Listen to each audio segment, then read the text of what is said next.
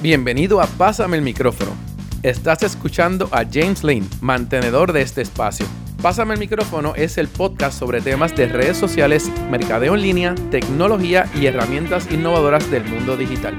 Además, aquí conocerás protagonistas de historias de éxito, quienes contarán sus experiencias en los medios digitales y todo esto para que te sirva de guía y ayuda en tu vida personal y profesional.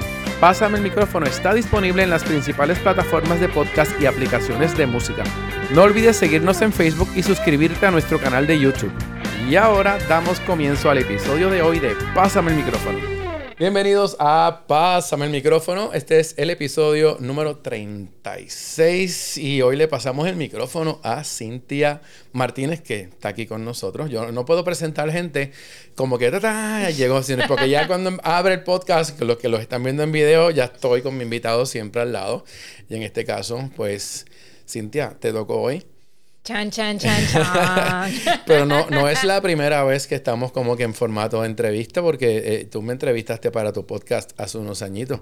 Sí, definitivo. Y pues me encanta porque me siento. esto es normal para mí, el look y todo, con el café y James. Para mí estoy entre panas en un coffee shop. Sí, está bien. Y luego, en, un evento del Centro Unido de Tallistas, en una convención, que bueno, compartimos el espacio hablando de, de, marketing. Estábamos hablando de marketing en Tarima. Eh, pues yo también estaba, tenía mi setup de pasarme el micrófono y, y hablamos un rato, conversamos un rato sobre el tema que íbamos a estar abordando en la conferencia me encanta hacer reincidente. Pásame el micrófono, créeme que tengo muchas cosas para compartir. Pues mira, el tema, el tema nuestro y que son muchos temas, pero yo eh, la primera vez que te conocí, no sabía quién tú eras, obviamente, porque la primera vez que, te vi realmente no fue ni que te me presentaron, es que yo fui a un evento de youtubers para los que no pensaban que había youtubers hace 8 años, 10 años por ahí dando vueltas, youtubers famosos de Puerto Rico, eh, pues yo estaba en un, en un evento que, se realizó por, por el correo de youtubers de Puerto Rico, que antes estaban unidos, hoy no sé dónde están, pero esos son todos notas al calce. Pero el punto es que tú estabas allí y cuando te presentaron, la primera pregunta o la primera cosa que me vino a la mente eh, bueno, pero ella no viene a hablar de nada técnico. Ella no viene a hablar de nada como Google, que estaba allí presente. YouTube mandó un. Este, en ese evento había un, invitado de YouTube que dio una conferencia buenísima. Eh, y entonces, eh, pues cool, vamos a ver qué pasa. Y de repente Cintia empezó a hablar. Y yo dije, ¡wow! Brutal. Yo no recuerdo exactamente cuál fue el tema, pero el tema que tú tocaste eh, fue el mejor tema que se tocó realmente en esa noche allí, porque era el tema que podía provocar acción entre las personas que estaban allí en el evento. O sea, sí, obviamente había un representante de YouTube que lo que hizo fue que nos dijo compren anuncios si quieren rankear. O sea que no fue ninguna ayuda a la que... Ay, sí, eso ellos fueron a vendernos que compráramos anuncios en YouTube, no nos dieron ninguna otra cosa. Pero el, el tema es que sí, que, tu, que tu, tu conferencia fue bien buena. Y entonces, desde ese momento en adelante, pues aquí estaba yo de stalker, detrás de lo que todo lo que tú hacías. obviamente te empecé a seguir, empecé a mirar. Me gustó mucho el nombre que tú tenías para tu empresa. Eh, My Barely Famous Life, que eso, eso, eso está súper cool, porque era como que eh, no soy famosa, pero casi soy famosa, este, y todo lo que está ocurriendo en, mi momento. O sea, eso fue lo que yo agarré con ese concepto y me gustó un montón. Em, ¿Cómo, ¿Cómo llegas tú al mundo de, de, redes sociales o al mundo de online? Yo redes sociales a mí no me gusta usar ese término, pero lo menciono porque ya es un término bastante genérico.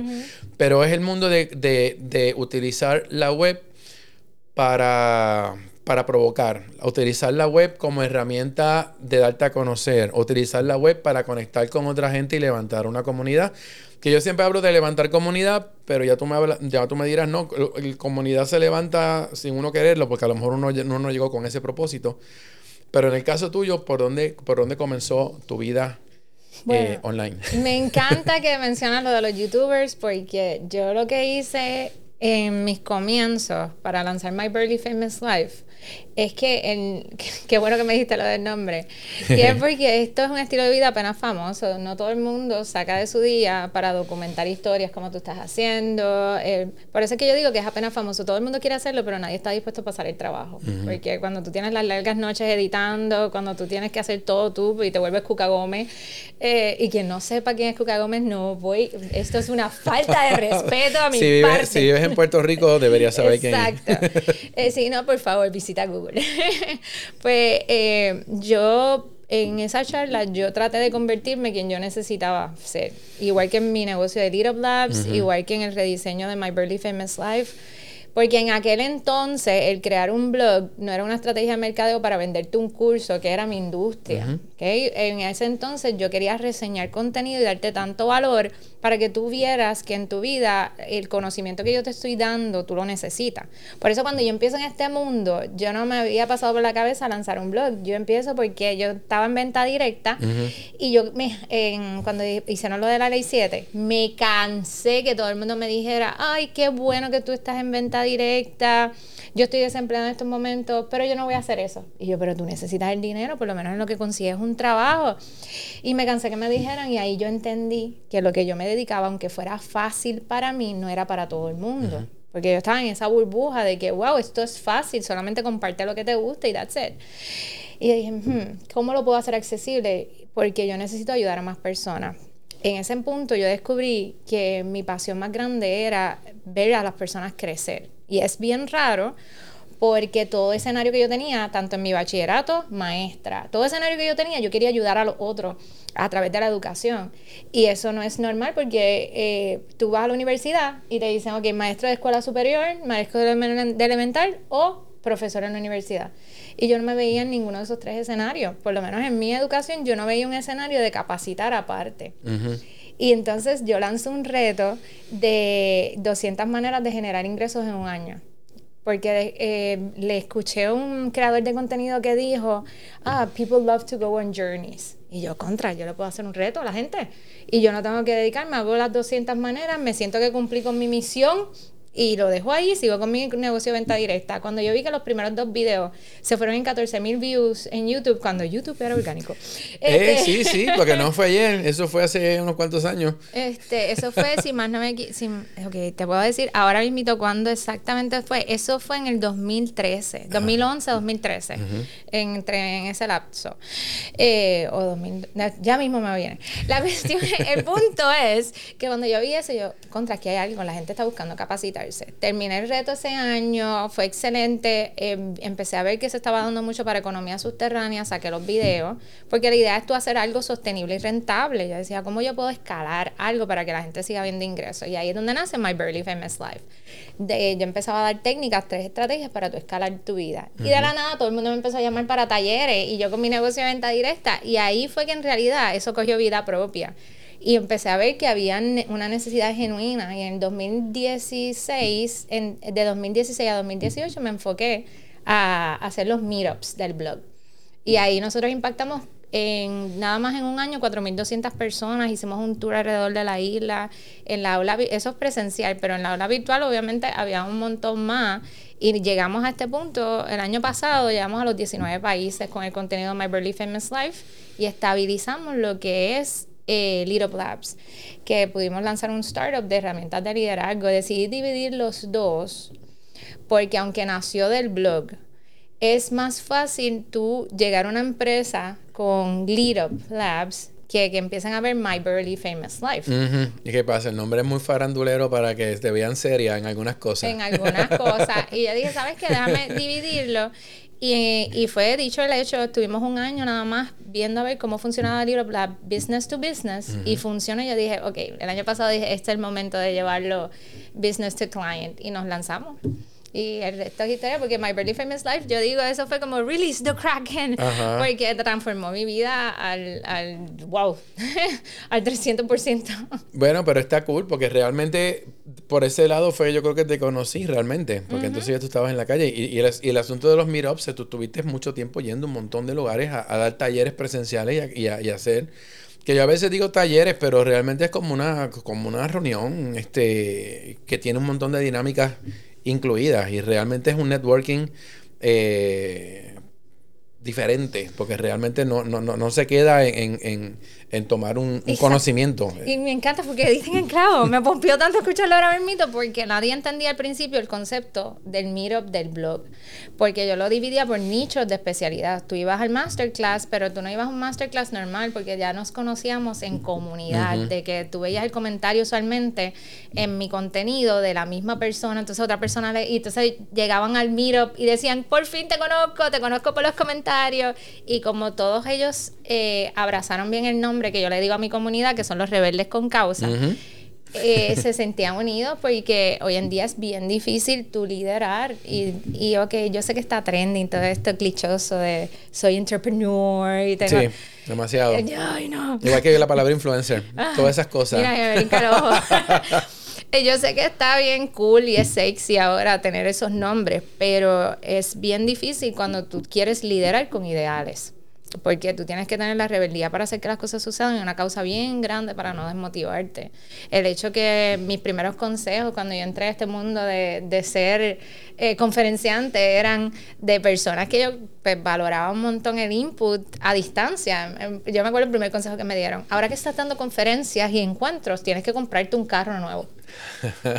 yo, entonces en mi mente, yo los gastos operacionales suben, porque eso, yo empecé a restar y sumar, yo dije, eso no tiene sentido. Si cuando yo llego a una conferencia, usualmente ya la conferencia empezó.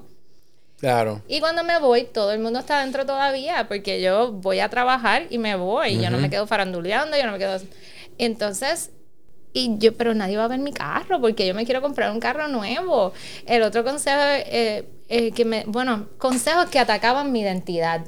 Y en realidad yo no tengo tiempo para ser alguien que no sea yo. Y por eso conecté con mucha gente a través de los rebeldes con causa en los meetups que se sentían como parte de la casa.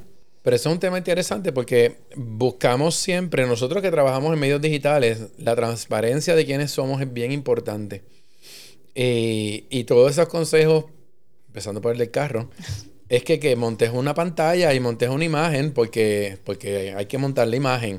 Entonces, y todavía eso eh, existe, o sea, todavía eso se ve eh, mucho. Em, y, y, la gente cree que eso es lo que tienen que hacer y pues nosotros lo vemos, tú sabes cuando hemos visto videos corporativos o videos que nos venden cosas en las redes sociales, ves a la persona disfrazada. Seguramente no es así, pero hace, hace la pantalla y, y, y, monta el producto y regularmente los que venden talleres, que me, los he visto, yo no los he tomado, pues yo los conozco de lejos ya. Eh, la gente sale hype, pero no aprendieron nada. Y llegaron a su casa y, se sienten que perdieron su dinero y su tiempo en ese espacio de tiempo, de verdad, en ese espacio que se le dedicaron a este, a este supuesto evento que los iba a ayudar a mejorar o este supuesto eh, pero está bien loco que te hayan dicho lo del carro. Es como que. No, está, no, está el carete. es, interesante. Digo yo, porque el, tema, y el tema del carro me suena porque mi carro anterior, el que tenía hasta el año pasado, que el que tenía murió después de 10 años de pela, eh, estaba hecho canto realmente. Le habían dado un choque, el seguro no, no cubrió por negligencias del seguro. Eh, y como mi carro no tenía ventana, digo, no tenía baúl, yo tenía cosas tiradas por todos lados para poder esconder la computadora si me parqueaba en un lugar y se veía bien al garete ese carro, honestamente. Pero yo veía que es lo mismo que te puede pasar a ti. A mí me están invitando por lo que yo sé, no por lo que yo tengo, por el carro, ni por ni por nada del otro mundo. O sea, que, que, que, nosotros online somos gente que tenemos que demostrar que tenemos un valor. Pero ese valor no lo decido yo, ese valor lo decide la gente que recibe el contenido. Por eso es que, que tienes una comunidad que después que está comentando contigo dos meses, seis meses, ocho meses, eh, el día que tú digas voy a estar aquí haciendo un proyecto, llegó todo el mundo. El poder de convocatoria está ahí. y, y, y, son gente que se alinean a lo, a, lo, a, lo, a lo que tú estás diciendo, que no, y llegan y saben que esa es la vida tuya también. Porque Cintia no es una pantalla tampoco. Cintia, lo que ustedes ven aquí y lo que ven en las redes, ella es así. Eh, pero 100%. y, es el, y, y yo les exhorto, hablando, cuando te escuchaba hablar, yo dije, wow, qué oportunidad más brutal de crear que eso sea tu filtro. Porque yo honestamente, yo no quiero a alguien que tenga que fingir superioridad con las cosas que tiene en mi vida porque no es alguien que yo me voy a nutrir, no es alguien que me voy a educar de esa persona, porque tú eres el promedio de las cinco personas que más pasan tiempo contigo y yo soy fiel creyente de eso, eso no me lo inventé yo, eso es Jim Rohn, Eh, yo sé que mucha gente se acredita ese dicho, pero en realidad fue el papá de los pollitos, Jim Rohn, eh, que dice, mira, tú eres el promedio de las cinco personas que más pasan tiempo contigo. ¿Por qué? Porque ese promedio es lo que te, tú te vas a expresar allá afuera y tú vas a decir, Cintia, pero es que mi familia es bien tóxica o mis amistades son bien haters. Mira, yo tengo amistades bien barbaritos y ellos saben quiénes son, los quiero mucho, están viendo la, me apoyan y ven todo. Pero pero ellos no me influencian, ellos lo saben. Y ellos eh, son personas en mi vida que valoro y aprecio, because you love your family, you choose your peers. Yo tuve que tomar esa decisión bien fuerte en mi vida porque hay personas que yo quiero tener en mi vida porque las amo genuinamente, pero no puedo dejar que me influencien porque me restan, me quitan. Igual que en, en aspectos de, de, este ecosistema, a veces, muchas veces creado, porque es una, una realidad diseñada, es porque veo que está trending una decisión bien fuerte que yo tuve que tomar fue no comprar followers, porque los primeros consejos que me dieron para vender en Instagram fue invierten los 10 mil para swipe up. Porque la realidad era eso. Yo sé que muchos van a comentar en eso. Yo sé que es un tema controversial. No juzgo a quien tomó, tomó esa decisión de negocio, porque mucha gente ve en las redes sociales como si fuera el nuevo punto com porque los eh, e-commerce está vivo, pero lo, como quien dice, los landing page hasta cierto punto, fuera de una carta de presentación o resumen, están muertos en ese aspecto como antes. Pero, pero una, yo decidí, ¿no? Y me lo, me lo enviaran, me, me tengo colegas que me enviaban hasta los mismos eh, sites donde compraban los followers. Y yo dije, no, no, porque son gente que no existe para mí, son gente, yo me estoy engañando. Yo sé que tú tomaste la decisión de los swipe, pero yo soy de data. Porque en un ambiente tan emocional, ¿cierto? Eh, lo que te mantiene racional es la data. no, es que lo, que tienes ahí es un, es un... Eso, bueno, de nuevo, para impresionar a quién la cantidad de seguidores va a ser siempre la pregunta. Entonces yo no necesito... Eso. Sí, ahora mismito... Eh, yo veo como yo tener y ser categorizada como una micro influencer, este, porque en realidad mi comunidad a, ojos de otras personas es pequeña, pero es bien activa. Y entonces yo puedo ir a cualquier lugar y puedo tener rebeldes con causa que van a donde mí y me dan, me dan su feedback. Y eso es lo que a mí me nutre, eso es lo que hace que productos funcionen, eso es lo que hace que talleres funcionen.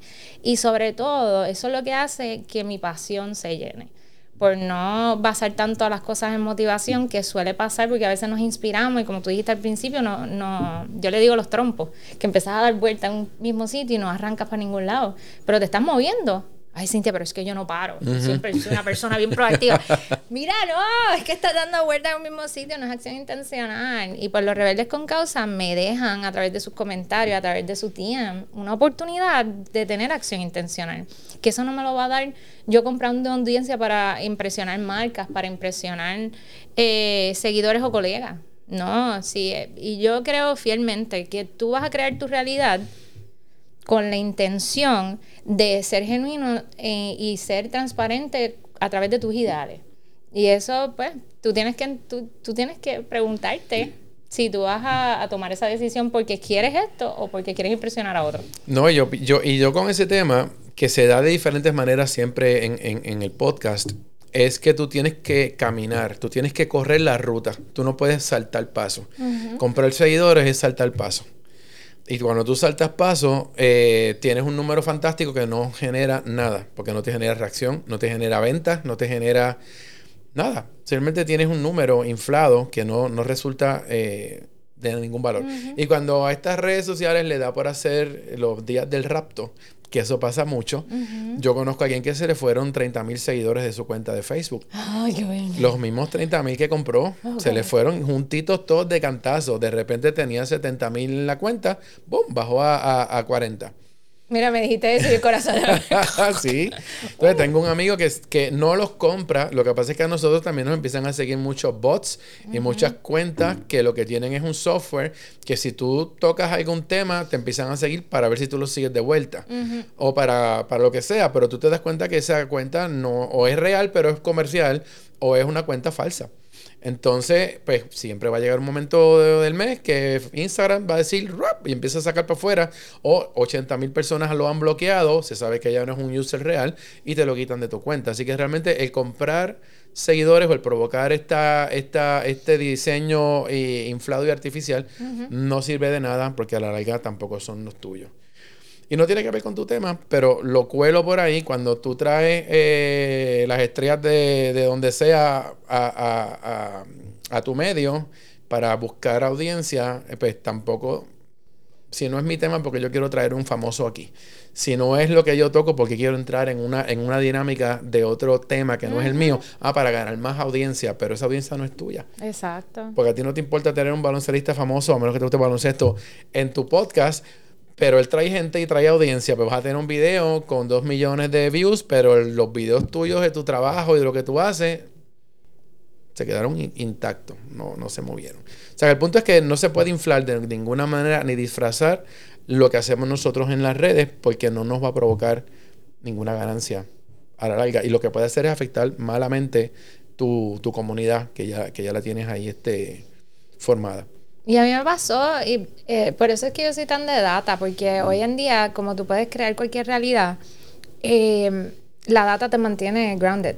Y pues, y te, eh, Dios mío, el Spanglish está activado. Sí, pero está bien. a ustedes, si, si, están en Puerto Rico, traducen on the fly. Si no, pues, eh, los, yo no sé cómo lo haría Google automático. Yo tengo los, yo tengo que me haga todos los captions automáticos. Lo veré cuando ve este video a ver qué escribe. Voy a hacer screenshots para reírme de mí mismo. Mira, pues. Eh, te mantiene... Con los pies en la tierra, vamos a ponerlo así. En la tierra. Gracias, James. Te mantiene con los pies en la tierra y te mantiene enfocado en lo que es. Yo me acuerdo que uno de los, una de mis bendiciones más grandes es empezar en la blogosfera, porque cuando entro al mundo empresarial, como yo vengo de venta directa, que también son industrias atípicas, lo que se da en venta directa eh, no es lo mismo que se da en otras áreas de los negocios, y son mujeres, hombres, que no tienen ningún... Cuidado si tienen un cuarto año y están generando 50 mil, 30 mil pesos como mínimo al mes. Este, pues es una, es una cosa, vamos, no voy a decir absurda, sino voy a en realidad usar el, el, el significado correcto y es una cosa atípica, que tú usualmente entras a los negocios y si no tienes algún tipo de estudios te sientes limitado. En esa industria pues se dan unos casos espectaculares. Pues hablando de venir de esa industria y entrar a la blogosfera, que yo invitaba mucho a la colaboración, pero de momento entrar al ecosistema empresarial y yo estaba dispuesta a colaborar con todo el mundo y todo el mundo estaba mirándome, ok, pero ¿qué tú quieres? Porque esa es la realidad. En, en, en, venta directa todo el mundo quiere que tú colabores con ellos. Porque les vas a crecer, los vas a conectar, los vas a referir y ellos se van a nutrir de los del recruitment. Claro. Quizás no te beneficien nada a ti, pero tú te sientes como buen ser humano ayudando a otros colegas. En la blogosfera todo el mundo quiere colaborar porque todo el mundo se comparte los followers, pero en el ecosistema empresarial todo el mundo está pendiente de si me vas a robar los clientes o no, si tú vas a ser parte que tú quieres. Y tú, yo soy de por sí, mi naturaleza es ser bien nice. O sea, yo tengo en mi mente, no porque no por fingir, sino que I kill people with kindness. Y yo voy a tratar a las personas como yo quiero ser tratado. Hay unas personas que se chuparon un limón por las mañanas y yo les doy el espacio para que sean ellos. Pero la realidad es que I'm gonna kill people with kindness. Yo todo el tiempo voy a estar eh, en una mentalidad de que voy a tratar de que mi bondad sea las cosas que abran la puerta. Y yo sé que suena cursi y parece contestación de Miss Universe, pero no, es, es, mi personalidad. Y cuando entró al ecosistema empresarial, eso fue una de las resistencias que tuve hasta que entré al mundo de los startups. Que todo el mundo estaba en la mentalidad de que si yo no me enlazo con las redes sociales, voy a perder mi negocio. Y cuando yo entré a ese mundo de startups, me enamoré me enamoré al 100% porque no tenía la misma mentalidad de los pymes. Porque, por ejemplo, en el 2013, ahora las redes sociales es normal y es parte de una estrategia de marketing. Pero en 2011-2013, que es donde yo estoy creando estas relaciones, eso no era normal. La gente... Todavía, todavía hay gente que no lo entiende y empresas no vamos a decir que eso ya no está pasando, pero está bien. Este, otro tema para otro sí, día. es otra cosa. Exacto, pero ahora es más probable que por lo menos una empresa por cumplir y hacer un checkmark tenga algo con redes sociales en su empresa, porque en realidad a veces los empresarios y las comunidades, desafortunadamente eh, se da mucho en pymes, dicen, ok, redes sociales, mi colega lo está haciendo, déjame hacer un check en el to-do list y siguen. Y eso no es parte crucial, tú puedes, esa es tu manera de comunicarte con el cliente, es la manera de retenerlo. Pero cuando yo estaba empezando, yo veía que los únicos que eran los startups Y, y, para mí eso fue fundamental, crear relaciones con personas que no tenían venta y ahora mismito, yo estaba eh, recordando que uno de los startups me escribe y me dice, wow, ver cómo te has desarrollado y tú fuiste la primera persona que me dio oportunidad para una entrevista y ahora nosotros conseguimos un investor de un millón ponerte un ejemplo, para mí eso fue como que, wow, qué brutal. Esta persona ha crecido literal conmigo. Y el documentar el crecimiento de gente que está haciendo que las cosas sucedan, ahora mismito para mí fue fundamental. Por eso yo les digo, si, si ustedes ahora mismito están buscando diseñar una plataforma, cómo empiezo, cómo me lanzo, y quizás tú estás escuchando este podcast porque a ti te gusta aprender de otras personas, yo te diría, para que tú no te sientes que pisas y arranca, tu primer paso tienes que darle oportunidad a otros a que crezcan contigo. No es todo sobre ti. Tienes que desprenderte de ti para poder darle la oportunidad a otros que brillen y a través de ese brillo tú puedas brillar también. Porque muchas veces en estas redes sociales todo se vuelve un yo-yo. Yo, yo, yo, yo, yo, yo. No, tienes que desprenderte, tienes que dejar saber que para tú crecer, otros tienen que crecer y a través de la manera que otros crezcan, tú puedes nutrirte y crecer también. Y suena un... Sí, pero esa mentalidad no es la mentalidad de una empresa tradicional. Y ahí es donde está el choque cuando, cuando vemos que, que, está fuerte, que no confían, pero cuando tú estás trabajando con empresas pequeñas que están comenzando, y no tiene que ser un startup el startup cualquiera, el tema puede ser cualquiera. Yo, yo siempre pienso en startup y pienso en tech, pero hay, aquí hay de todo en Puerto Rico. Pero todos están abiertos a contarte su historia, a aprender de lo que tú le puedas dar y a ver cómo, ¿verdad? cómo nos podemos mover para adelante, porque todos están enfocados en, que, en lo que acabas de decir, en que realmente este, esto tiene que ser una cosa y que nos podemos ayudar entre todos y que todos nos podemos mover forward hacia el frente a al éxito, que es lo que, y no que va a llegar mañana, pero es que vamos todos de la mano. Entonces tenemos esas mentorías, tenemos esas críticas constructivas o tenemos esos pivots de, de como los habrás hecho tú con tu negocio, eh, que nos contaste empezando, eh, te diste cuenta que tienes que mover un poquito eh, el, timón para redireccionar entonces o reenfocar tu, tu, tu negocio. Y saber cuándo poner pausa, porque un ejemplo, algo que tú mencionas, sí, eh, hay empresas convencionales que no están dispuestas a escucharte, pero no significa que los empleados no estén dispuestos a abrir la conversación. Porque yo empecé el mercadeo de la tercera persona. Y el mercadeo de la tercera persona, cuando yo vi que empresas convencionales no tenían mi misma mentalidad, y yo decía, hmm, ¿cómo yo entro a la empresa convencional a lograr mi misión? Sí, yo... Vamos a tirar un virus por esta esquina que siga regando el... Pues mira lo curioso, yo empecé a hablarle a los empleados en los Facebook Live, porque yo desarrollé un contenido que se llama El Cortadito de Poder. Y es un Facebook Live cuando nadie quería hacer Facebook Live, que eso es otra Yo quiero, ahorita te voy a decir todos los consejos que me dieron de los Facebook Live. Pero yo después me vas a decir fuera de cámara quién te aconsejaba cosas. Ay, Dios mío, no. este. So, ay, Dios mío, me puse hasta nerviosa. Eh, la cuestión es que. Ay, Dios mío, no. Eh, cuando yo estoy haciendo lo de, lo, de cómo entra a las compañías a dar charlas, yo decía, contra, em, a través de las propuestas no estoy entrando, porque me acuerdo que, que, cuando yo comencé y yo decido renunciar a la distribución de la línea, porque segunda lección, si usted está en una industria no convencional, quiero decir hasta multinivel, tú te quieres asegurar que tú tienes un exit strategy. Yo estaba cogiendo un curso yo me cuando yo dije y me senté con mi esposo y le dije, mira, mi amor, yo me quiero, yo quiero renunciar. Yo quiero entregar la distribución de la línea, me voy a dar dos años. Eso fue enero de 2016. Me siento con él, no, y yo me dice, ok, vamos a, damos dos años, vamos a hacer la estrategia para que te puedas, porque yo nunca he sido de que me voy a renunciar mañana, que se chave todo. pues hicimos ese plan, entro y yo me empiezo a educar de finanzas personales y finanzas de negocio. Y escucho a un aclamado conferenciante que dice, ok, no me importa en qué industria tú estás, puede ser de cine o no. Si tú no tienes un exit strategy, tú no tienes negocio, eres empleado de tu propio negocio. Y yo dije, y yo me puse a buscar exit strategy. o sea que el negocio debe ser heredable o que tú puedas venderlo. Y yo dije, wow, yo no puedo hacer ninguna de las dos cosas donde yo estoy cuando yo me pongo a chequear el contrato, lo que firmé en el 2004, yo dije, wow, porque yo fui la directora más joven a nivel de Estados Unidos y Puerto Rico que se promovió ahí. Yo empecé mi negocio Eh, yo fui eh, ya en el primer año de mi negocio, a mí me reconocieron en, en Entrepreneur, en Empowerment, Women Empowerment, Empowerment Magazine como una de las emprendedoras más jóvenes en esa industria. yo estaba bien montada, 300 vendedoras a nivel isla, y cuando yo suelta la distribución de la línea James, nada. Eso es como que me acaban de despedir.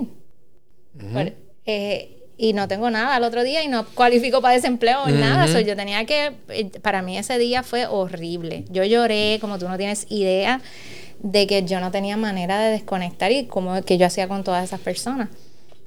Larga historia ya corta. Eso fue, no, fue bien fuerte. No, un compromiso. No, sí, y yo acababa de dar a luz eso fue otro factor de Ah, no, tú agarraste un, momento espectacular. No, sí, yo... y yo dije, wow, esto está bien fuerte, pero, pero las conferencias me siguieron escribiendo. Cada vez que yo subía un video de YouTube, escribía a alguien, mira, tú das una conferencia en este tema, yo te quiero llevar para allá. En abril yo doy una conferencia que me llevan eh, y había un montón de personas y era cierre de mes. Y me entraron como cincuenta y pico, casi 100 llamadas, porque la gente no sabía, no quería hacer las órdenes solas, porque hacer órdenes online antes era, me van a robar la tarjeta. Y yo me acuerdo que yo me bajé de ese escenario y a llorar, porque no, podía cerrarme. Yo estaba empezando a, a redactar y hacer los, los PowerPoint para tener un producto fijo donde voy a llevar en cada una de las empresas el blog estaba despuntando, era bien fuerte y pues ahí fue donde dije, tengo que renunciar aunque no tenga el plan que establecimos. Y renuncié de cantazo. Lo mejor que pudo haber pasado es que Facebook lanza los Facebook Live. De verdad, para mí eso fue un cambio porque me acuerdo que me invitaron como blogger para el café de Rovidra Corrosa y yo no sabía que era para ese café.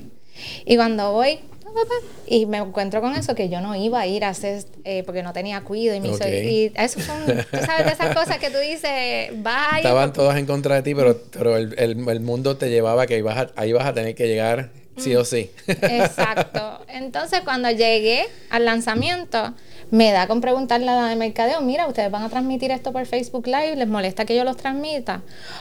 ah, no sabía que era eso. Exacto. Ajá, exacto. Ay, Dios mío, se ve que tú llevas tiempo. Bueno. Me siento. Este, este episodio es excelente para mí. Esto es catarsis emocional. Eh, la cuestión es que ella se quedó así, me, me, miró y me dijo, dame un segundo. Y fue a donde la otra muchacha, la muchacha le expresó así, parece que la que, la que estaba eh, corriendo el evento, se llamaron y me dice, mira, sí, no hay problema, porque tú eres blogger. Uh -huh. Yo, perfecto. ¿Qué pasa? Yo estaba en el momento ideal cuando voy a empezar a transmitir, Robbie, que está pasando por detrás mío, yo me viro y yo, ay, Robbie, qué bueno que estás aquí. Y, y empezó a, a, hablarle, a entrevistarlo en el, en el Facebook Live, él bien amable, como quiera me contestó las preguntas. Y se fue, mano, ese video se fue. Vida propia. Y ahí fue donde entraron Brasil. Empecé a, a, a, que mi palabra llegara fuera de Puerto Rico a Latinoamérica. Porque yo tenía a la diáspora, yo tenía Puerto Rico. Y para mí eso cogió vida propia. Eso fue excelente para mí porque en ese momento yo necesitaba ese reach orgánico no pagado, porque en los Facebook Live, que yo desarrollo el concepto del cortadito de poder, yo estaba recibiendo muchas críticas. ¿Por qué tú vas a dar tus conocimientos gratis? Tú tienes que dejar a la gente queriendo más. Y yo no, lo que pasa es que ya yo no puedo, yo tengo a la bebé, yo no puedo programar contenido, que es lo que me gustaba de YouTube. Uh -huh, yo uh -huh. en un día grababa ocho episodios y tenía dos meses, porque soltaba uno semanal. Ya con la bebé no podía sacrificar un día completo porque no podía pagar tampoco un cuido, claro. porque acababa de renunciar, eh, tenía que tomar decisiones sabias, 36 propuestas no me, habían no me habían aprobado, ¿cómo? Yo le dejo saber a la gente que yo sé. Y pues me puse a grabar Facebook Live, que también los transmitía por Periscope, que Periscope Sí, al sí. principio me ha funcionado un montón también. Mis primeras clientes de consultoría salieron de Periscope. Sobre todo internacional. Por eso, en Puerto Rico Periscope no despuntó realmente, pero en Puerto Rico es raro. Pero esa es una plataforma internacional espectacular. Lo sé, Twitter también, es una cosa increíble. Y una cosa, para interrumpirte un momentito, que No, no, no. pienso yo, que te hablaba ahorita que traer a alguien que no tiene que ver con lo que tú dices no, no te funciona, pero ahí fue un happy accident porque realmente eh, esa figura te ayudó a mover tu imagen afuera, pero cuando alguien, me imagino yo, empezaron a ver quién tú eras, encontraron valor un montón de personas, por eso te contactaron. No, pero y no tanto que no tenía que ver porque era el primero, primer proyecto de emprendimiento de Robbie. Sí, pero, ah, bueno, porque lo puedes atar a, tu, ah, o sea, lo, atas inteligentemente a lo tuyo. Ya, ya, ya, ya, ya.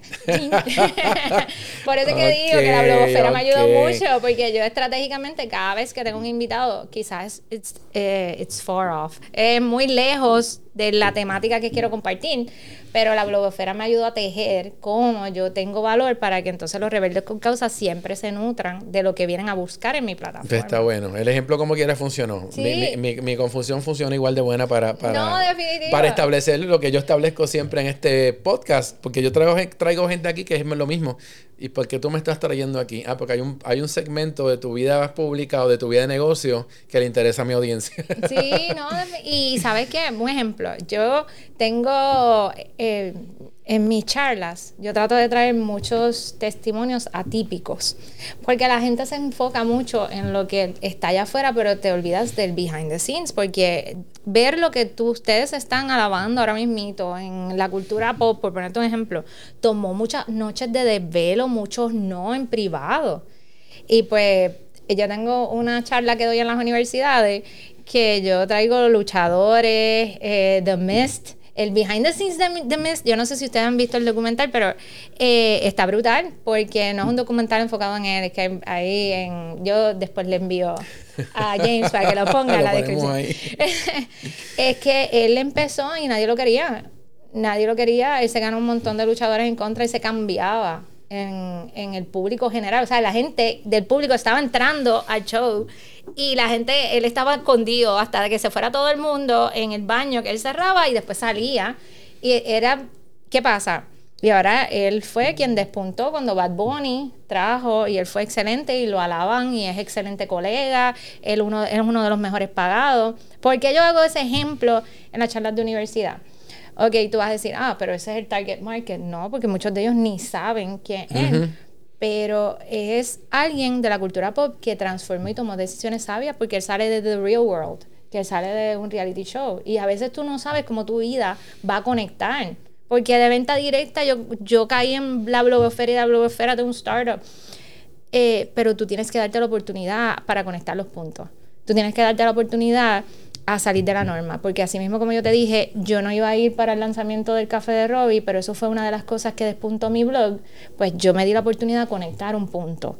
Y eso es, eh, si esa es como que mi segunda este, exhortación, pásame el micrófono, y es que date la oportunidad de conectar los puntos. Quizás ahora mismo tú te sientes que pisas y no arranca.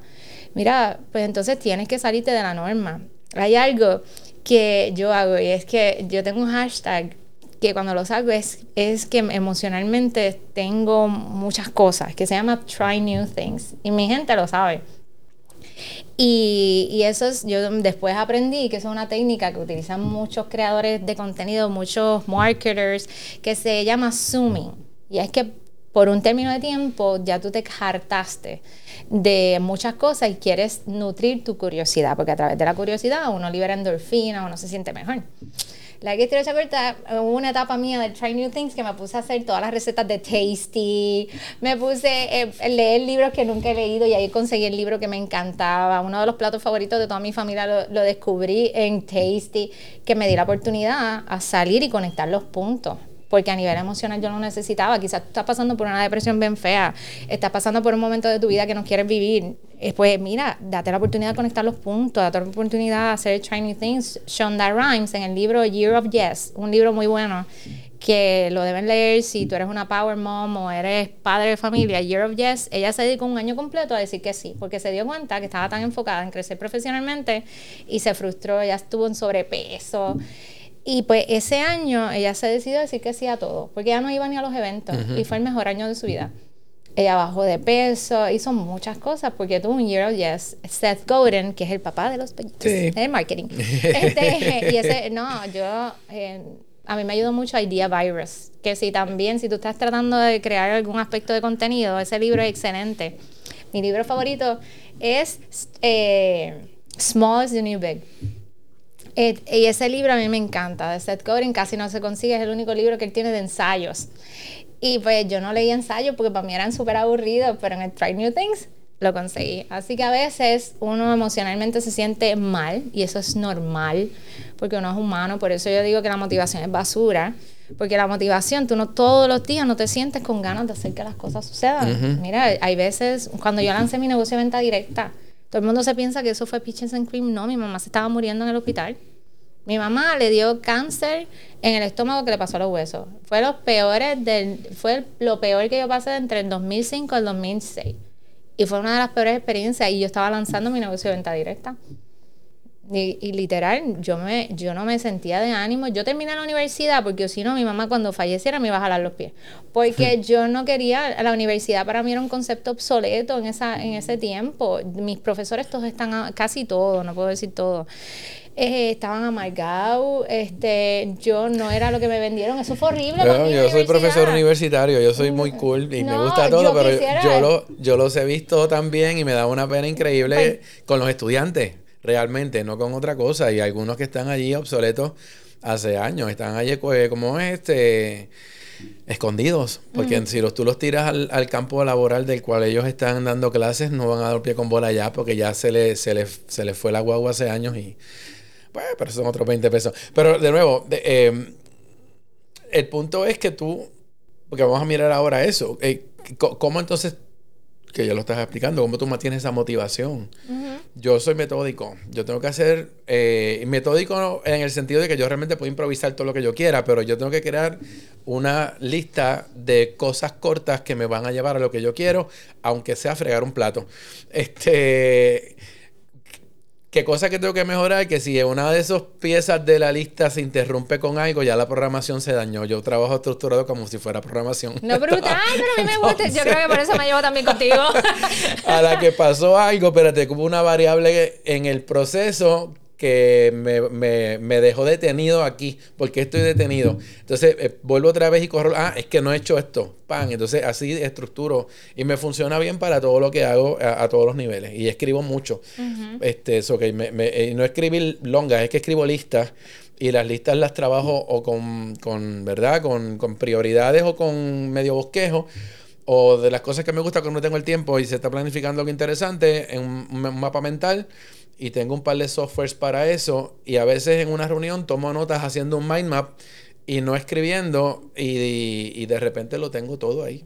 O sea que realmente es una cosa bien loca, porque si el cliente quiere que yo le dé notas también de la reunión, yo puedo exportar el mind map en un bosquejo porque lo hace automático. yo, estoy, yo, estoy, aquí como que, ay, James, that's why we're friends. Aquí está. sí, ¿no? Quiero que sepas el punto de que yo creo en los mind maps y mi planificador de productividad tiene una página para mind maps tiene una página para brainstorming, tiene una página para hacer todas esas herramientas que a mí me funcionaron. Y tú dices, ah, ok, ¿cómo tú mantienes lo de la motivación? Es metódico. Mira, cuando yo veo que estoy bien down, empiezo lo de try new things, pero el problema aquí es que nos volvieron de boom. Voy a hacer el try new things hasta dos días. No, no, no, no. Vas a hacerlo 60 días. Vas a estar todos los días trying new things. Porque que, eh, los tiempos son bien cortos. Pero si tú me dijeras, Cintia, constantemente, como tú no te basas en la motivación para actuar, es que yo entendí bien temprano en mi carrera que esto es prioridad para mí, no para los demás y que yo necesito, yo recientemente compartí un, un TBT que era eh, un Throwback Tuesday, eh, que una foto que yo salgo con el fondo que yo usaba antes en, en mi, mi, canal de YouTube. Y yo me acuerdo, ese día fue bien inseguro, fue de los primeros episodios que yo lancé, porque días antes unos colegas me reunieron y me dijeron, mira, nosotros estamos bien preocupados que tú estás invirtiendo tanto tiempo lanzando un blog y estás perdiendo el tiempo. Y para mí, tú sabes, cuando se te corva el estómago, pero no tienes data para decir que vas a tener éxito, pero al mismo tiempo dices, ¿qué te importa? Pero son gente que te quiere mucho. Tienes como que esa batalla interna y tú te estás aguantando por no mandar a las personas para su sitio porque tienes un trasfondo emocional con ellos. Le dicen, no, ok, no te preocupes, gracias, voy a estar bien consciente de no perder el tiempo. Y me fui. Pero yo me prometí a mí misma que yo no iba a dejar que esas palabras se volvieran en realidad. Y pues cuando yo comparto ese Throwback Tuesday y veo el crecimiento, tú no sabes la cantidad de gente que me escribió y me dice, wow, yo me acuerdo cuando tú hiciste esto, yo, yo no entendía, yo no, porque en realidad tengo un montón de gente que me escribe. y, y, fue bonito ver como tres de los rebeldes con causa que escribieron, por lo menos particularmente en esa foto, aunque mucha gente la compartió o reaccionó, una de ellas me puso que lanzó su plataforma gracias a lo que vio y cómo pudo comenzar conmigo. Que a veces nosotros no entendemos qué cosas van a motivarnos a actuar. Y es que esto es más grande que tú.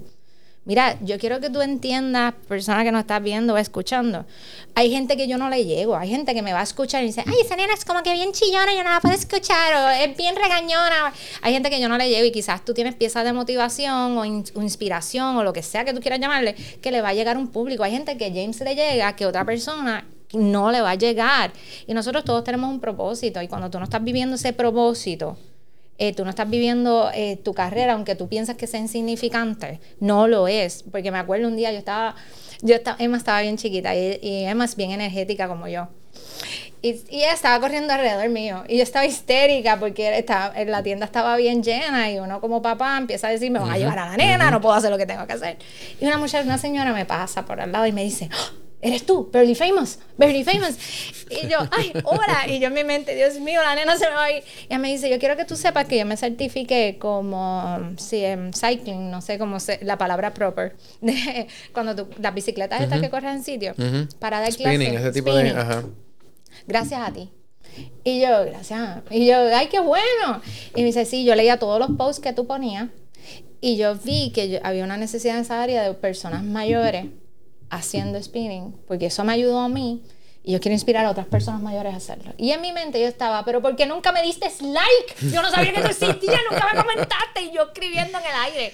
Y esa persona hasta la, siempre bien agradecida de lo que yo doy y aporto y ahora mismo ya tiene un ingreso residual, ella sigue con su trabajo, eh, pero ya tiene un ingreso residual gracias a eso y al mismo tiempo está ayudando sus clases de las personas. Ella tiene un grupo de personas de 50 a 65 años haciendo spinning que a, muchas personas después de los 50 años, yo te diría que desde los 20 años a uno les meten tanto en la cabeza, tienes que tener un futuro claro y tú te vuelves psycho. Después a los 30 te dicen, se te está acabando el tiempo. Después a los 40 te dicen, se te fastidió la vida. Y después a los 50 estás tarde. Mira, yo no creo en ese concepto. No, y la vida de cada cual hoy es muy diferente. Yo creo que hubo un momento que nosotros vivíamos, nosotros no, el mundo entero, y lo vi mucho en, en películas, la más que me reí no tan reciente, pero fue cuando vi a Edward Scissorhands, que las casitas eran todas iguales, todos llegaban a la misma hora a su trabajo, todos salían a la... O sea, es como que si la sociedad realmente eran hormigas obreras y así estaba diseñada, y en un momento dado pasó algo que se hartó todo el mundo. Gracias a Dios. hormiga obrera. Y, y por eso inclusive me encanta el concepto del Bitcoin, me encanta todo esto que rompe con la norma y tiene a toda la gente que entendía que controlaba el universo, los tiene corriendo para arriba y para abajo. Eh, el verano del 2019 aquí, que no había quien pagarle para que se quedara callado, porque todo el mundo se organizaba eh, en motus propios por las redes sociales y no había forma de traquear las comunicaciones ni tratar de bloquear a nadie, porque no se sabía cuál era el, punto donde tú podías, eh, y los líderes salían random, o sea, no, no había, era más complicado. So, el punto es que sí, me gusta, me gusta, me gusta eso, pero antes estábamos todos en ese flow de a las 7 de la noche todos estamos viendo televisión prime time, ahí estaban los anuncios más caros, todo ese tipo de cosas que todavía se creen que eso existe, pero eso murió hace años. Así que sí, es bueno. Es bien bueno que pasó y yo, yo de verdad es una de las cosas que más eh, oportunidades me ha dado. Pero esa historia que tú contas es bien cool porque, de nuevo, nosotros no estamos online haciendo qué hacemos nosotros estamos online utilizando el vehículo que nos permite eh, estar en línea, el blog, las redes sociales, los videos, para poder impactar a, esas personas que son las que te agradecen, las que están logrando cosas aunque no te dijeron nada, porque tú no sabes que allá afuera hay gente que no está escuchando.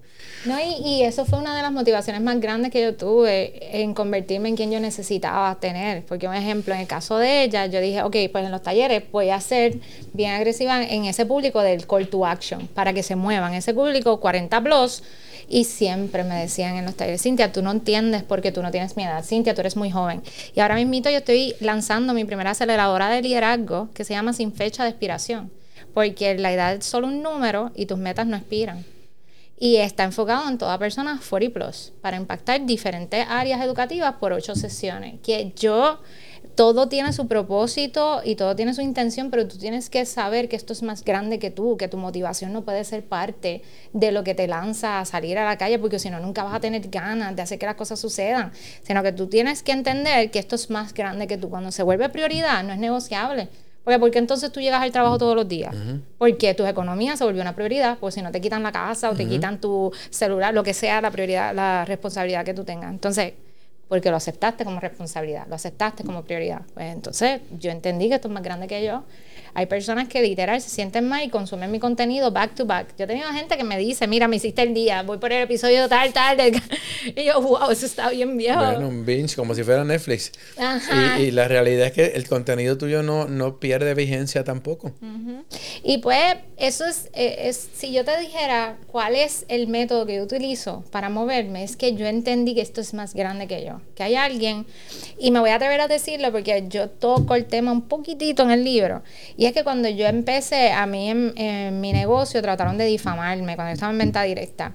Entonces eh, se inventaron que yo estaba haciendo algo a través del blog que atentaba con una de las cláusulas que yo tengo, que tenía por contrato. La estoy hecha corta, se me un revolú, yo me desanimé un montón, dejé de crear contenido un tiempo porque me puse muy cargada porque yo decía, wow, yo estoy recién casada, me van a quitar todo, esto es un ingreso adicional.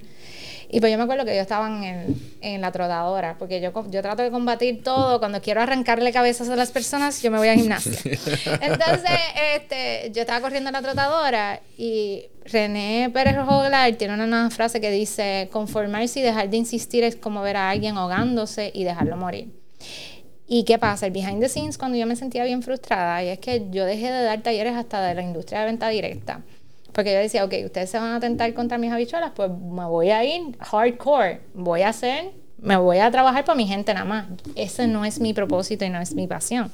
¿Qué pasa? Habían personas que iban a esos adiestramientos porque se las hacía sentir bien. Estaban pasando por depresiones. Y me acuerdo que una en particular me dijo, Cintia, tú no sabes lo bien que tú me haces sentir cuando te escucho. Y yo me quedé con esa. Y pues al, yo sé que yo no soy responsable de la decisión que ella tomó. Ella se suicidó. Pero yo sé que no soy responsable, pero yo dije, wow, ¿cuántas personas como ella allá afuera que quieren por lo menos respirar un poquito mejor a través de algo que escuchan? Que el podcast a veces en ese punto no había, tú tenías que ver o escuchar radio o ver televisión, no había muchos outlets para tú tratar de sentirte mejor. Y pues yo me comprometí a mí misma, yo me comprometí conmigo de decir, ok, aunque yo no soy responsable, esto me, me, yo, me enseñó algo. Y es que hay una necesidad genuina de gente que te ayuda a cambiar tu día.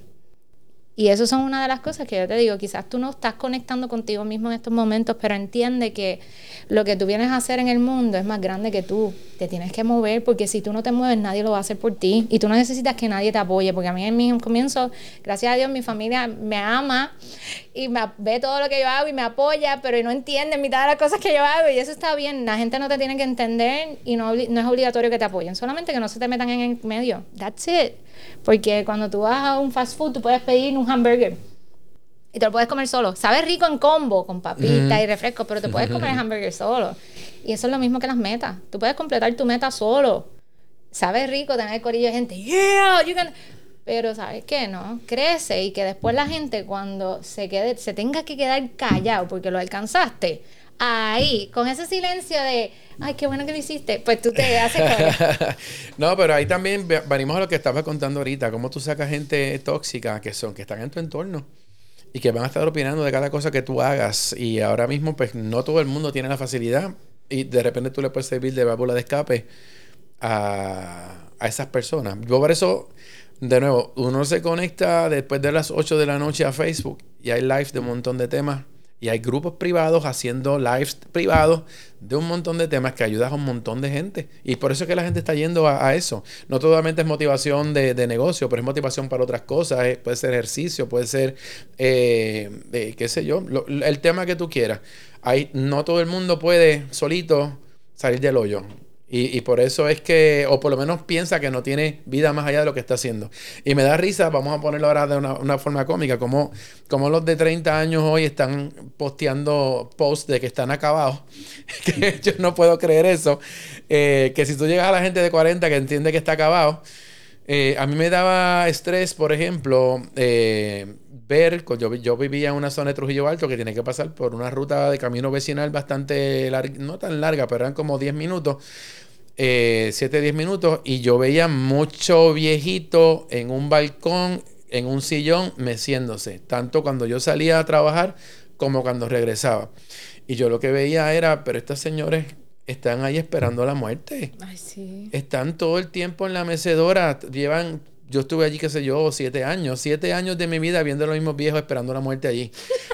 ¿Qué pasa? Que hay gente llega a ese punto. Entonces te vas de crucero, que yo cogía una línea de cruceros que son de gente más, mayor, porque es más tranquilo todo. Eh, y aquellos eran viejos, viejos, de 80 años viajando solos. ¿Cómo, cómo vemos ese, ese balance entre los que entienden que la vida no termina y siempre hay oportunidad versus los que se retiraron felices, entre comillas, a los 55 años, se dieron cuenta que lo que tienen es una, una cárcel de una, un balcón con rejas y piolín en las jaulitas, meciéndose hasta que, hasta que el gato se los coma. O sea, desde tu punto de vista, dando talleres a todo el mundo que te has encontrado todo eso. Mira, yo, yo, le doy gracias a Dios que yo, tenía, yo tengo el papá. Porque dejar el trabajo es complicado, como tú hiciste. O sea, esto es, lo piénsalo en todo eso, Yo te doy este ejemplo porque es un ejemplo. Sí, sí. Eh, Mira, yo le doy gracias a Dios que tengo el papá que tengo, porque mi papá ahora mismo, si yo lo llamo, eh, me puede decir que está bajando de hacer cycling del morro, es bien activo. Mi papá eh, bueno, yo te puedo decir mil historias de cosas que él ha hecho porque él es bien activo y él tiene, eh, Dios mío, tiene 72 años. Yo tengo 36 y de mi edad hay muchas personas que hablan, tú los escuchas hablando y tienen, se sienten que tienen 60 años. Y yo he tenido que pausar conversaciones y decirle, ok, ahora me lo vas a decir como una persona de 35 o 36 años. Go. Hmm. Y y porque cambian hasta de la postura. Y yo digo que tiene que ver mucho con el acondicionamiento. También entran a la fuerza laboral y están rodeados de personas mayores que están todo el tiempo o criticando lo que hacen o, y entonces, o achicando las oportunidades porque no entienden esta nueva era. Y ellos por adaptarse, por no ser, no ser conflictivo y no perder el trabajo, tú técnicamente te conviertes en la otra persona. Por eso cuando yo veo los shorts estos de Pixar, hay uno en específico que a mí me encanta, que tú te conviertes, eh, tú ves técnicamente como van matando al espíritu de las personas porque te conviertes en una máquina. Y a veces inconscientemente tú tienes que estar pendiente que no te esté pasando eso a ti. ¿Qué tú estás haciendo? Yo, yo, conozco hasta de personas que han decidido ir en bicicleta al trabajo, aunque se tenga que bañar en las facilidades o algo, solamente porque la bicicleta es algo que los llena y ellos se sienten que pueden hacer ejercicio y entran con otra, eh, se sienten jóvenes de camino. Y eso son cosas que son decisiones que tú tomas, porque al final del día, el tú convertirte en quien tú quieres ser o diseñar la persona que tú te sientes feliz siendo es una decisión. Esa motivación sale de, pues, ahí, donde, ahí donde volvemos otra vez al tema de la motivación, Mira, exacto. En que tú te estás rodeando, que tú estás leyendo, que tú estás escuchando, que tú estás haciendo. Tú estás haciendo cosas que te hacen feliz o estás haciendo cosas por complacer a los demás. Y tú vas a decir, Cintia, pero tú no entiendes. A mí, qué sé yo, soy abogado y los casos que me tocan Está bien, pero tú no eres abogado las 24 horas del día. Tú eres abogado 8 a 12 horas porque sí, hay días que uno le mete full power. ¿Qué tú estás haciendo antes de acostarte a dormir? Estás viendo noticias. Estás poniendo música de relajarte. Estás dándote baños con la banda. Estás leyendo cosas que no tienen que ver con tu industria. ¿Qué tú haces para ser feliz? Porque la felicidad no es efímera. La felicidad tú la diseñas. Y entonces esas son cosas que, que, yo quiero dejarte saber. Por eso es que cuando yo te digo que yo diseñé herramientas, y es porque yo soy metódica, y la gente todo el tiempo me decía, ay, Cintia, es que cuando yo te tengo al lado yo me enfoco. y yo, pues, está bien, pues vamos a dar talleres a grupos, y no era suficiente. Ah, vamos a dar consultoría, y no era suficiente. Vamos a hacer herramientas. Y yo puse mis métodos en cada una de las herramientas de las cosas que yo hago. Porque en mi estilo de vida yo sé que yo no soy duplicable. Yo sé que hay muchas cosas que yo hago que es que porque yo soy bien driven, pero hay cosas que sí hago que son duplicables y tú me lo acabas de validar. Yo hago mind map.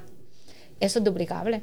Yo hago brainstorming. Ojo con los brainstorming. Queda terminantemente prohibido que cuando usted se sienta a hacer las tormentas esas de ideas que se pone a hacer, se quede 10 horas. Porque a mí odio los staff meetings de las corporaciones que me quieren llevar a hacer un brainstorming y están todos los días haciendo un brainstorming y no, no ejecutan ninguna de las cosas.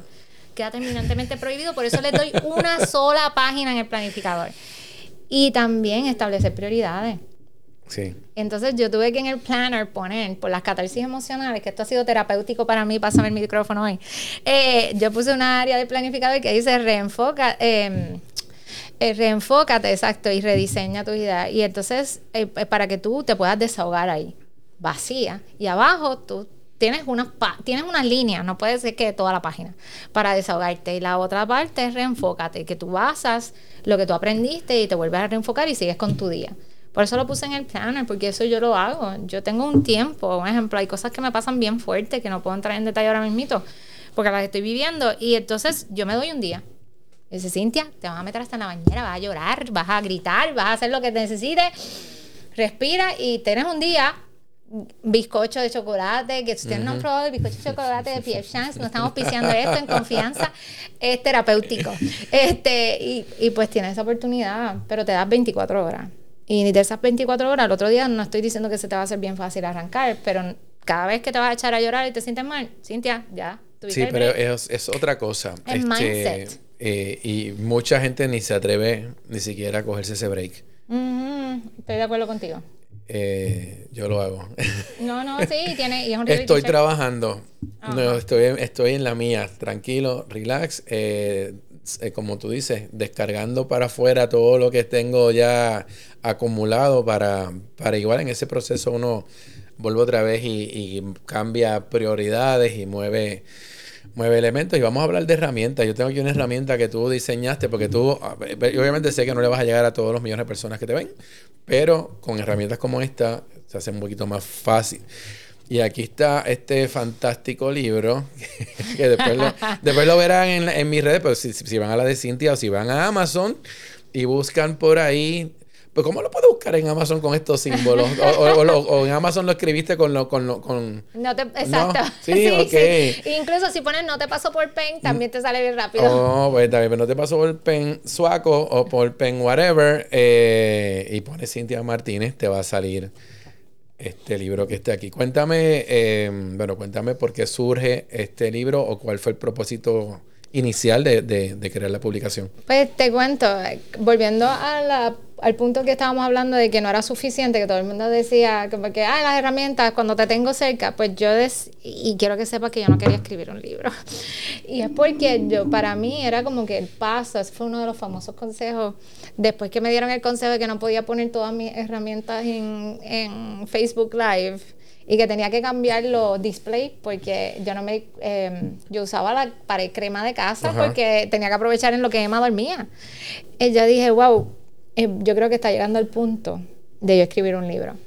Y lo retrasé con lo de los talleres. Yo decía, bien, tú sabes, bien intelectual. Hay otras cosas que puedo estar haciendo pero nada como tener un mentor en el bolsillo. Y me dediqué a hacer un mentor en el bolsillo porque cuando daba consultoría, todo el mundo le echaba la culpa a las circunstancias, no asumía la responsabilidad de su vida. Lo mismo que estamos hablando ahora, sí. Entonces, eh, hubo una semana que eso fue back to back, que este, personas con poder adquisitivo y personas que no tenían poder adquisitivo o personas que pues no tenían ningún enfoque, constantemente me estaban diciendo, ves, esta semana me pasó esto, eso me pasó por PEN. Y yo, eso no te pasó por PEN, eso te pasó porque no analizaste el riesgo de esa inversión.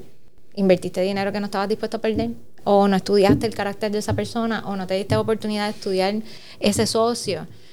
Y entonces es culpa tuya, tú tomaste la decisión, asume la responsabilidad. Y eso fue back to back. Y ahí fue que yo dije, ¿sabes qué? Ese es el nombre del libro. O sea, que ese fue el pie forzado. Sí. ¿Y la motivación iba de la mano o...? Eh, más o menos. Porque eh, cuando estoy diseñando el libro, yo, ¿cómo yo lo puedo hacer metódico? Pero es que son 10 estrategias. Y desde el comienzo yo empiezo a primero lo que me ayuda a mí. Es que yo hice un compromiso conmigo, no con los demás. Porque a veces nosotros decimos a mí, ¿por qué son mis hijos? No, no, porque tiene que ser más grande. Porque tú, esa va a ser quienes llenan tu tanque, pero yo no estoy diciendo que yo no amo a Emma, Emma es mi motor, pero yo quiero que ella llegue a un punto que cuando yo no esté, ella diga a mis tataranietos, porque todo esto va a estar en el internet. Este va a ser mi, este va a ser la guía de mis tataranietos. Diga, wow, mira, mi tatarabuela estaba pasada. Y, y pues yo, yo sé que eso va a existir, porque lo que tú hagas en tu vida será el eco de tu eternidad, pero yo quería algo metódico, que la gente no lo basara en motivación. Y tú primero te comprometes contigo, tú firmas un contrato. Yo le hice un contrato acá. Oye, yo veo que el libro tiene un montón de. El libro espera mucha participación de uno. Sí. Y activa. Sí, ¿no? Y, y hay personas que se lo comen en un día porque eso fue otra cosa. Hay personas, hay en mi industria, lamentablemente, hay mucha gente que le gusta escucharse. Y entonces usa lenguaje rebuscado para impresionar, no para educar. Y yo traté de mantenerlo como si fuera una conversación, como literal, tú me tuvieras contigo. Y es una conversación donde tú, tú y yo vamos a trabajar en tus metas. Y tú tienes espacios para digerir la meta, tienes espacios para ver emocionalmente dónde tú estás y cómo vas a salir de esa etapa emocional. Y tuve una persona divina que se llama Yesmilka, que tiene delirio mañanero, que entendió el concepto y que salió de los rebeldes con causa de los primeros talleres que yo lancé, que ella entiende cuán importante para mí es lo que estoy haciendo y pudo transmitir eso en el libro. Por eso cuando yo empecé a hacer el libro, yo dije, wow, ¿cómo yo hago esto rentable? Porque yo no lo puedo poner como parte de mi startup, porque esto es algo adicional.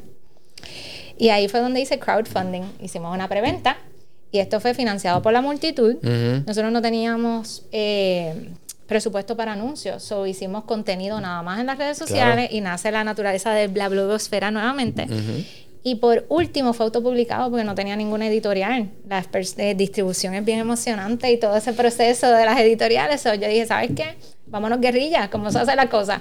y pues fui autopublicado. Entonces, si entras a no te pasó por pen, no te pasó por no te pasó por .com, ahí están todos los puntos de venta, ahí están donde lo consigue y quiero que sepas que el primer día que nosotros lanzamos, esa primera semana eh, fuimos de los bestsellers en toda Latinoamérica y el Caribe eh, de Amazon. So, para mí eso fue un reality check porque fue sin anuncio, puramente con contenido y, con, y entonces las primeras 200 copias no me copiaron, no me contaron porque eso fue el crowdfunding. Claro.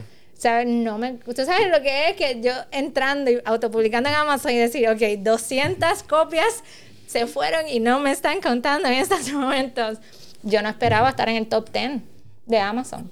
Bueno, yo creo que está fantástico. Realmente cuando, cuando me hablas de que no me lo esperaba, eh, yo sí entiendo que funciona porque yo trabajo en esto hace años. Entonces, eh, cada vez que hay, la gente trata de crear un producto y no ve como vía entrar online, eh, pues no lo entiendo. Porque realmente esa debe ser la primera línea a la que tú vas a atacar, a la que tú vas a buscar, pero tú también llevas una, una trayectoria grande. Yo cuando vi que anunciaste el libro y pensé que solamente estaba disponible en Amazon, no sabía que estaba disponible en otro sitio. Eh, pues pensé que sí, que estabas eh, creando un producto nuevo. No necesariamente pensé que estaba atado lo que estabas haciendo, sí sabía que era un producto solo, pero obviamente es un producto que te puede traer público a, que se interese por lo, por lo demás que tú estás produciendo y, y, viceversa. Seguramente todo el que te conoce tiene que haber visto algo de este libro y, y, bueno, pues yo también como te conozco lo estuve, lo estuve mirando, pero siempre tengo la curiosidad de, de, de pues, cómo, cómo vas moviendo eh, poco a poco y no estás produciendo por producir, sino que lo que estás produciendo surge por una necesidad que tuviste, que es lo que te hace clic y te dice exactamente, este es el momento que yo debo escoger para trabajar con esto. Así que si estás, eh, que si estás bien y si estás viéndote, como si estás generando ventas en Latinoamérica, fantástico, porque mi otro tema con lo que tiene que ver con web es que cuando tú tienes un blog o cuando tú tienes presencia online, tú no tienes una presencia eh, 100 por 35 Puerto Rico, a ti te está viendo el planeta. De ti depende si le puedes llegar a otra gente fuera de los que te conocen, que es lo, lo ideal, pero el, el, mecanismo está ahí. Y una vez esto está en Amazon, y tú sabes que esto es Amazon, Amazon no te, tú no le pagas a Amazon para tu salir en el top nada. Esto lo hace un sistema automatizado que según los views, las ventas o el interés o los comentarios te posiciona. Así que no es que saliste en Amazon, es que la gente te puso en ese.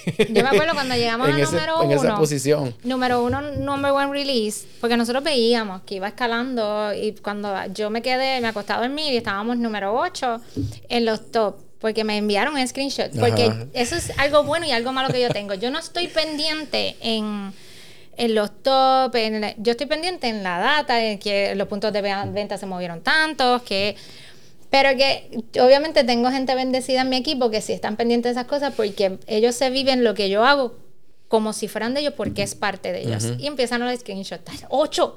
Este, llevamos 24 horas y está ocho. Tú llegas número uno y por la mañana parece que se quedaron pegados de madrugada. Yo, tin, Eso te iba a decir. No durmieron, no durmieron esa noche. Y, mantenernos en Amazon, que eso, eso va cambiando una semana, dos semanas en número uno. Fue un éxito. Entonces tuvimos un mes en los top 10 y estamos on and off todavía. Y estar tanto tiempo en eso, en una industria tan, tan cambiante en Latinoamérica y el Caribe, que son los libros, para mí es una de las cosas más grandes que cuando yo les digo a ustedes, si usted está buscando una señal de hacer que las cosas sucedan, mira, coge esta como señal, acaba y arranca, porque esto era algo que yo no iba a hacer, que sí el reconocimiento está bien chulo y qué bueno que tanto esfuerzo, porque yo tuve que cambiar el release date, eso fue otra cosa. No piensen que esto es ideal que esto fue Peaches and Cream, de, porque tú muchas cosas tienes que pivotear, lo importante es no quedarte en el pivot, que ese es el error que mucha gente hace. Ah, como fracasé me voy a quedar en el loop. Nope. Eh, esto estaba programado para lanzar en marzo 27 del 2020. ¿Qué pasó en marzo 16? Anunciaron el famoso cierre. Cierre pandemia para todos. ¿Y qué pasa? Todo lo que yo había escrito aquí, yo tenía que reevaluarlo, porque yo sabía como educadora yo sabía que la gente no iba a salir igual de la pandemia.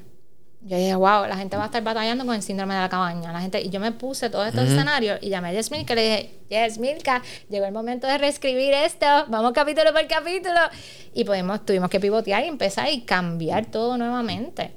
Y pues se quedó el esqueleto de muchas cosas, pero tenía que actualizarla a la nueva realidad. Pero fue bueno. Definitivo. Fue bueno. Sí, sí, no, Porque si, hubiese, si hubiese salido un mes antes, se te ponía medio obsoleto el libro o no se iba a recibir de la misma manera. Agreed. Sí. Y, y, pues eso, por eso es que les digo a todos ustedes que esto no va a ser, el momento ideal no existe. El momento ideal lo creas tú.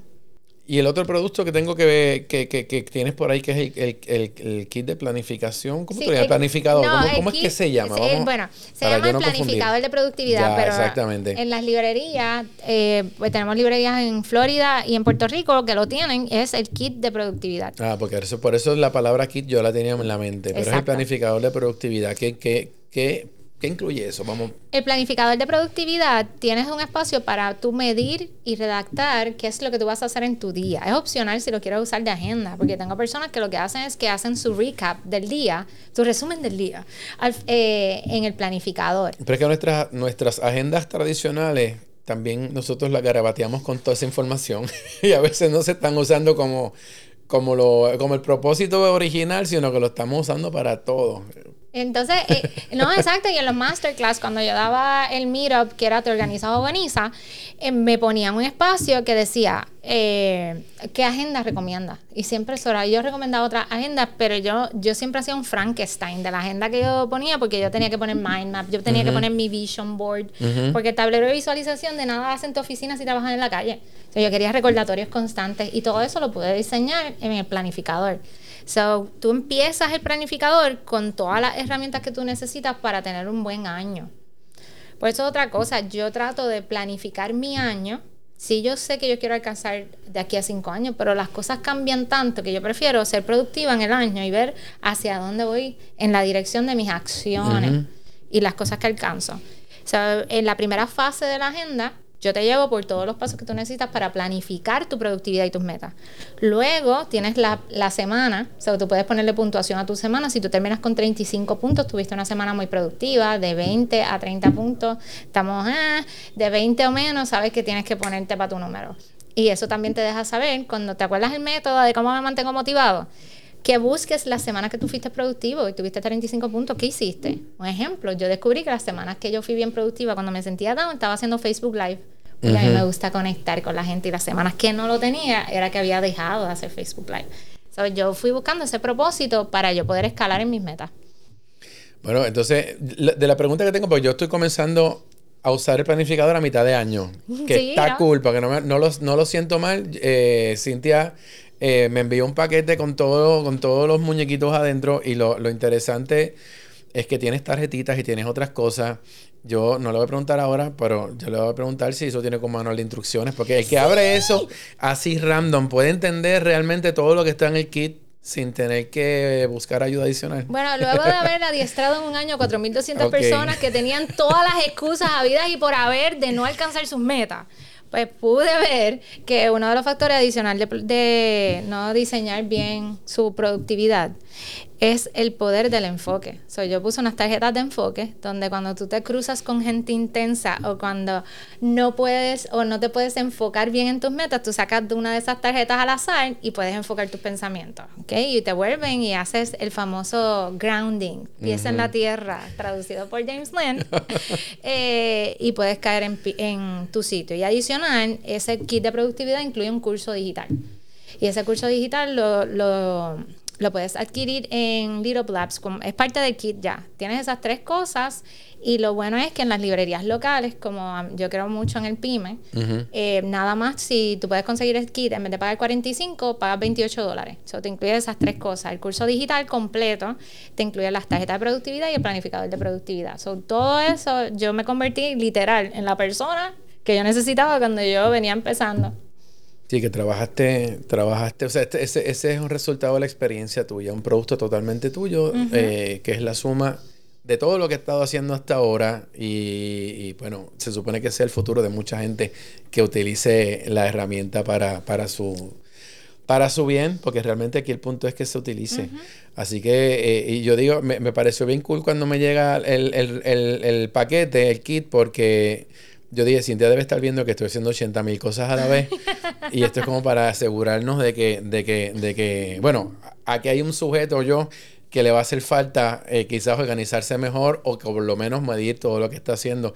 Porque como tú dijiste ahorita, a veces estamos trabajando un montón de cosas que yo sí trabajo enfocado, porque es, es bien cómico cuando yo a fin de año le cuento a algunas personas que yo selecciono a las acciones que corrí durante el año, los resultados que estuvieron eh, generando. y, y de nuevo, mi, mi background más que todo es en comunicaciones pero pues uno tiene el poder de poder manipular su, su, su, realidad y sus circunstancias para lograr las metas, aunque lo vayas a hacer poco a poco, pero se puede hacer. Sea, tú puedes terminar un año, y no digo un año, termino una semana, termino un, un, viernes que sobreviví del lunes al viernes, eh, pero viendo que lo que logré al viernes era lo que yo tenía propuesto durante esa semana y que estamos ready para lo que viene próximo, porque esos fueron los building blocks para poder continuar con lo que estamos haciendo con nuestros clientes, con nuestra vida y con todo lo que hay por ahí. Yo creo que tu planificador no es solamente eh, necesario para profesional, para vida profesional, sino para el tema personal también, que hablamos mucho aquí de, de eso durante este tiempo. Y es bien importante enfatizar eso porque como el emprendimiento ahora sexy, todo el mundo es un emprendedor, pues algo que me dicen, Cintia, esto es excelente para personas que tienen negocio, no, esto es para todo tipo de líder. Tú eres una persona que necesitas ver resultados de tus acciones, el planificador de productividad es para ti. Y vamos a, a suponer, y, y esto es algo que quiero que todos estén claros, porque quizás hay alguien viéndonos ahora mismo escuchándonos que dice, ah, pero es que yo no tengo dinero para comprar. Mira, usted coge una libreta. Este, quizás tú no tengas el poder adquisitivo ahora. Lo importante es que tú entiendas que tienes que dejar de esperar porque tú creas tus, tus propias oportunidades y sea con una libreta Book o lo que sea, cualquier libreta que tú tengas al frente tuyo, una página, una servilleta, tú tienes que entender que tienes que empezar ya, porque esto es más grande que tú. Lo que hagas en tu vida será el eco de tu eternidad. ¿Qué tú quieres que esa eternidad diga de ti? ¿Quieres que te digan que te pasó por pain?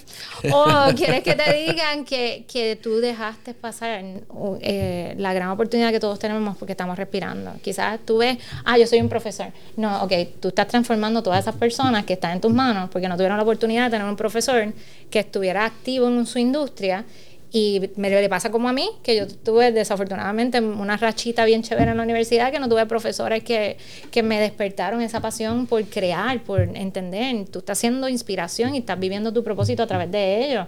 Y eso es lo mismo que le digo a todos ustedes. Quizás tú ves tu trabajo, qué sé yo, de guardia de seguridad como algo. No, tú estás transformando de que hay personas que necesitan que tú existas para estar bien. Y eso es lo que yo quiero que tú enfoques. El momento de trabajar en ti es ahora. Tienes que empezar y ya. Escúchenlo bien y aplíquenlo. Y bueno, Cintia, ¿dónde? Bueno, vamos, quiero saber qué viene. ¿Qué viene próximo? ¿Tienes algo por ahí que puedas chotear aquí o, o, o, o no? sí, tengo um, la aceleradora de liderazgo que eh, estamos trabajando bien fuerte. Entras a trabajenti.net, trabajenti.net y ahí te puedes registrar completamente gratis. Eh, nosotros vamos a estar trabajando esa aceleradora de liderazgo que está enfocado en, como mencioné, tú metas no tienen fecha de expiración. Y los seleccionados a trabajar en ese acelerador de liderazgo, que los requisitos son bien, bien simples, van a poder trabajar de la mano con recursos que están vigentes en cada industria. Y vamos a trabajar desde crecimiento profesional, exacto. Porque eso es una de mis mayores misiones, traerte gente que está en el feel activo y que no dicen que estoy activo. Porque hay gente que dice en las redes sociales que está activo. Pero cuando tú estudias que lo que hacen, en realidad no están haciendo nada pues traer esos recursos para que sean de inspiración y les den herramientas claras a las personas de cómo van a progresar. Y también viene por ahí el segundo libro. No, viene uno más, otro con otro tema despegado de este o conectado a este, otro otro otro. Es despegado. Ok, perfecto. Porque ahora mismo estamos viviendo en tiempos donde nosotros tenemos que entender que el tomar acción diaria libera porque la acción acumulativa es la que da resultados. No mm, tenemos que desprendernos un poquito de lo que nos están vendiendo en las redes sociales, que, ah, tengo este boom, tengo esta, esta gente, esta persona tuvo suerte porque les dio esto. No, no, no. Hay mucha acción que viene en privado. So, en este pude darte las estrategias para tú pisar y arrancar. En el otro yo te quiero enseñar a diseñar un plan de acción y vamos a ir por fases. ¿Qué excusas tú estás dando que no te permiten construir ese plan de acción? So, viene por ahí, estoy ahí cocinando. ¿Y esto sale para el año que viene? ¿Para el año que viene? Ok, pues ya, ya, ya ustedes saben. Y sí, pero comienzo del año que viene. Y la preventa en diciembre. Ah, muy bien, muy bien. Crowdfunding, seguramente. Sí, no, claro, es que hay que hacerlo. Tienes que utilizar todas las herramientas. Sí, pero... Y, y tienes tu comunidad ya formada. No por eso, y no como ok, sí es una estrategia de negocio y todas estas cosas, pero es que lo que pasa es que para mí no es permitido que personas que me dieron la oportunidad de lanzar no tengan la primicia de algo que sale de ellos. Entonces, lo que pasa es que el crowdfunding me da la oportunidad a mí a, dar, a hacer una preventa que salga todo como una herramienta educativa, como este kit, el kit de productividad que yo hice con un precio accesible. Pues si yo te hago un bondo donde tú vas a recibir todo y te puedes diseñar tu año correctamente, pues ahí es donde yo te puedo dar la oportunidad a que tú tengas un crecimiento sostenible y rentable. Por eso sí es una buena estrategia de negocio tú hacer las cosas por Sí, pero yo, yo, yo, no lo, yo no lo... Yo desde el punto de vista de alguien que apoya muchos inventos de estos a nivel de crowdfunding es porque yo me siento parte del producto. Entonces, eh, todavía uno lo compra con más orgullo porque gracias a, la que uno vio la necesidad y ve que es una persona que lo, ha demostrado muchas veces el asunto de cómo puede transmitir, cómo puede ayudar a otros, pues yo me siento parte del corillo, que, que, fuimos los que financiamos este producto y que realmente lo que hicimos fue comprarlo. Exacto. Porque lo que hicimos fue decir una preorden, yo quiero ese producto igual que los 100, 200, 400, los 500, los miles que lo vayan a pedir.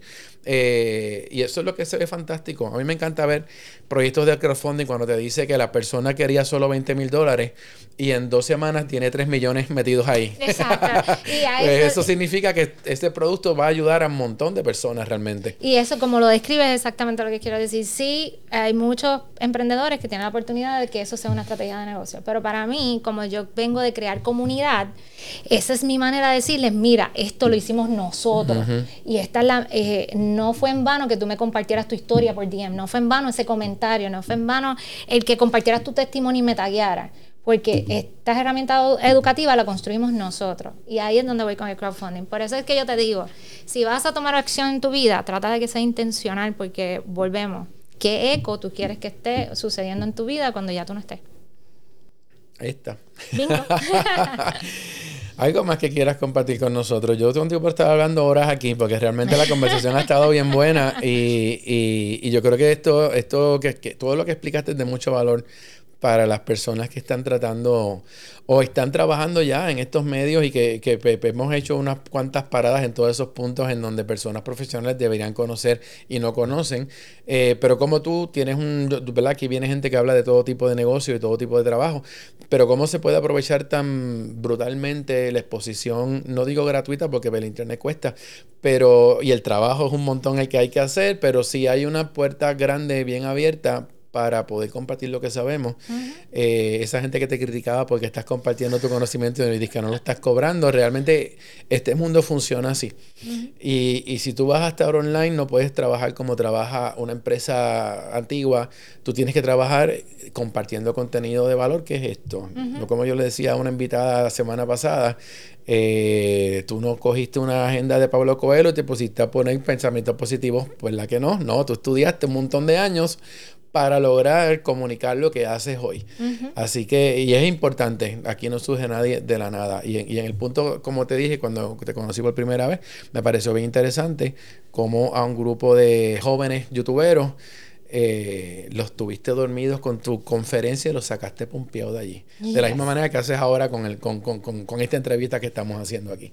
Ah, no, yo, te digo que, que partiendo de la premisa que tú habías dicho, que ahorita no, no termina la línea de pensamiento cuando hablo de mercado de tercera persona, y lo importante de que cada acción no sea en vano, es que cuando yo empiezo a hablar en los Facebook Live y hablarle a los empleados, ellos, ellos mismos iban a donde la de recursos humanos y le decían, mira, tú tienes que traer a esta muchacha. Y habían veces que, que echaron, que es mi mano derecha, mi pie izquierdo, todo, mi mente a veces, ella coge el teléfono y dice, mira, aquí está la de recursos humanos diciéndome que no te conoce, pero necesita saber qué tú haces, porque le están pidiendo la charla que tú traes y así mismo, em, a veces nos enfocamos en que me están diciendo que no, pero entonces, ¿cómo tú conviertes un no en un sí? Y ahí es donde tú tienes que ponerte creativo como emprendedor o como líder. Y lo hiciste. Yes. y lo hiciste y lo estás haciendo. Te agradezco nuevamente que hayas estado aquí, que me hayas dado tu tiempo. Eh, este, este, es uno de estos episodios que cerrarlos eh, cuesta, cuesta trabajo, pero lo voy a cerrar ya. Así que yo espero que no sea el último. Quizás cuando tengas tu nuevo producto hablaremos un poquito. Quizás no, esto es obligatorio. Yo soy la reincidente oficial de pasar el micrófono. Sí, tú, tú ya has tenido varias intervenciones acá, pero por eso mismo es porque yo entiendo que que todos tenemos nuestras pequeñas audiencias y nuestras comunidades y es bien cool mover este conocimiento eh, de un punto A a un punto B y que se mantenga la conversación corriendo por ahí. Completamente de acuerdo. Así que pues nos vemos en el próximo episodio de Pasa el micrófono. Gracias por estar ahí. Compartan este episodio a todas las personas que ustedes entiendan que les es de mucho valor y nos vemos en la próxima. Suscríbete a nuestro podcast Búscanos en iTunes, Anchor, Google Play Music, Spotify o a través de tu agregador favorito. Recuerda que puedes encontrar más episodios y las notas de cada uno de ellos en www.pasamelmicrofono.com.